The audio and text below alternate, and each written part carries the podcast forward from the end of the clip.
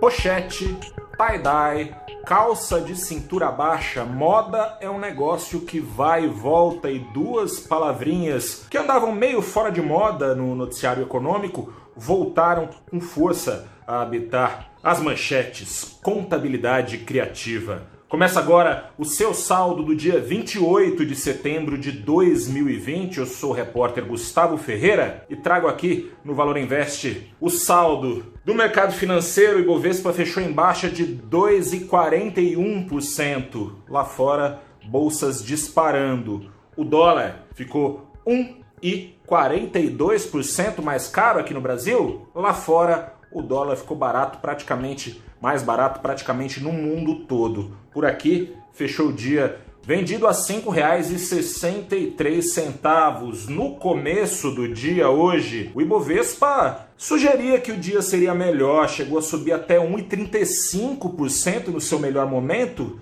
mas a trajetória do dólar, que já subia, da curva de juros que voltou a aumentar a sua inclinação, esses dois ativos já demonstravam que, embora o Ibovespa pudesse trazer a ilusão de um dia de apetite ao risco renovado, o clima aqui no, no Brasil seria de cautela. Investidores tinham todas as atenções voltadas para Brasília. Pela manhã, a partir das 11 da manhã, o presidente Jair Bolsonaro se reuniu com vários ministros, entre, ele, o, entre eles o ministro da Economia, Paulo Guedes, e alguns parlamentares para sacramentar o que seria anunciado ao longo do dia. Investidores aguardavam com expectativa e desconfiança duas coisas. Em primeiro lugar, a segunda fatia de proposta de reforma tributária do governo, cujos rumores apontam para a volta da CPMF, uma nova CPMF. O governo, evidentemente, não usa esse nome, né? Traz um certo desgosto para muita gente ouvir essas quatro letrinhas, mas é mais ou menos isso, né? Seria uma volta de transações financeiras para substituir a tributação da folha de pagamentos. No entanto, o governo, eh, os líderes partidários, disseram que não teve consenso para essa nova proposta de reforma tributária do governo e ficou de lado. Mas teve senador ligado ao governo falando que está sim no forno a CPMF. Seria uma alíquota de 0,2% sobre transações. O mercado, por um lado, não gosta desse, dessa medida de viés arrecadatório no momento em que se espera, e desde a campanha, boa parte do mercado apoiando este governo, de que se espera por ajustes fiscais e, no melhor dos casos, até mesmo por redução da carga tributária carga tributária ficaria como está. Por outro lado, o investidor também não gosta de ouvir CPMF, porque afinal de contas os rendimentos da renda variável, que são é, é, que é a bolsa, é, câmbio, que são os ativos reais, é, imóveis, que são os ativos reais que tendem a oferecer, ainda que mais arriscados, retornos maiores que a renda fixa, juro bem baixinho, né? Esse retorno seria reduzido, afinal de contas, para investir é preciso fazer transação bancária, você faz lá um TED é, para botar dinheiro, enfim, teria mais uma taxação garantida nos retornos, sendo que o retorno da renda variável é de risco, né? Ou seja, não é garantido.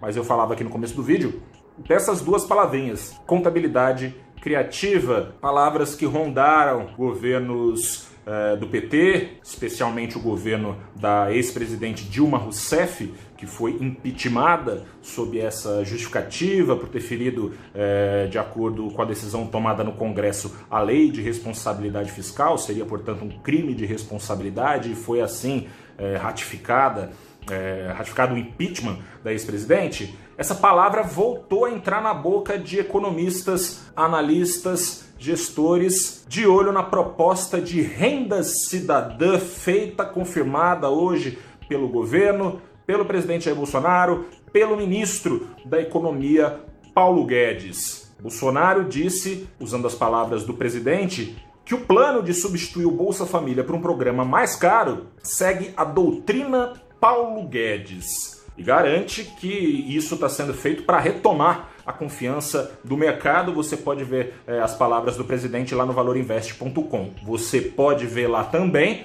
o que disse o ministro da Economia, que assegurou que as reformas serão tocadas em frente, sobretudo a partir do ano que vem, afinal de contas está acabando o ano, tem eleição aí, deve empatar um pouco as coisas, né? Mas a partir do ano que vem, de acordo com ele, reformas retomadas aqui no Brasil, e sim, com um novo programa uh, de transferência de renda, o Renda Cidadã é mais ou menos aquele Renda Brasil que o Bolsonaro uh, falou que não era nem para falar o nome, que seria demitido, mas agora parece uh, com a troca do nome, Renda Cidadã, que ninguém vai ser demitido, o governo assegura que quer fazer isso. Para manter o teto no lugar, que o governo assegura que fará, a proposta é usar dinheiro de precatórios e dinheiro do Fundo de Educação Básica aqui no Brasil. Analistas apontam para essas duas medidas como formas de contabilidade criativa. Pelo lado dos precatórios, usar dinheiro que precisa ser pago em precatórios simplesmente postergaria uma dívida, ou seja, no curto prazo essa dívida não estaria incluída ali no, no balanção do governo, esse dinheiro seria usado, portanto, para financiar uma parte do programa de transferências de renda e o teto seria preservado.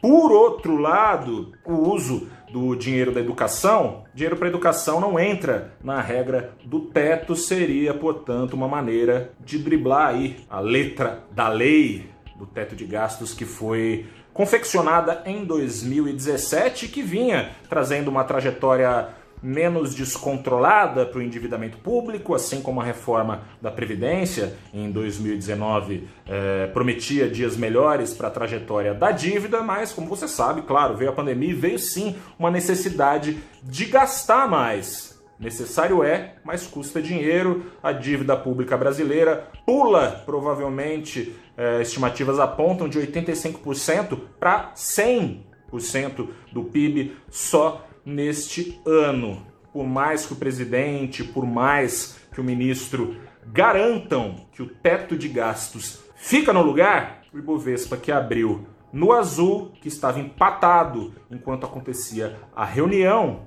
despencou a partir do momento que tomou conhecimento dos planos do governo. Isso num dia de forte apetite ao risco no exterior, bolsas na Europa subindo na casa dos 3%, lá nos Estados Unidos, não só as ações de tecnologia, mas o setor bancário performando muito bem também, a mesma coisa na Europa, na Ásia teve sinal trocado aí, porque tem a rusga de sempre, né, dos Estados Unidos e China, isso evidentemente fez é, o índice da Bolsa de Xangai dar uma patinada, tem mais empresas sendo colocada na lista de inimigas da segurança pública americana, empresas de tecnologia, isso ajudou a dar uma azedada, mas do mais foi todo mundo correndo atrás de desconto e é, correndo atrás de desconto, né? Os descontos é, que vêm sido praticados nos últimos pregões, correndo atrás de ações no mundo inteiro. Aqui no Brasil, o Ibovespa, de suas 77 ações, apenas 5 fecharam no azul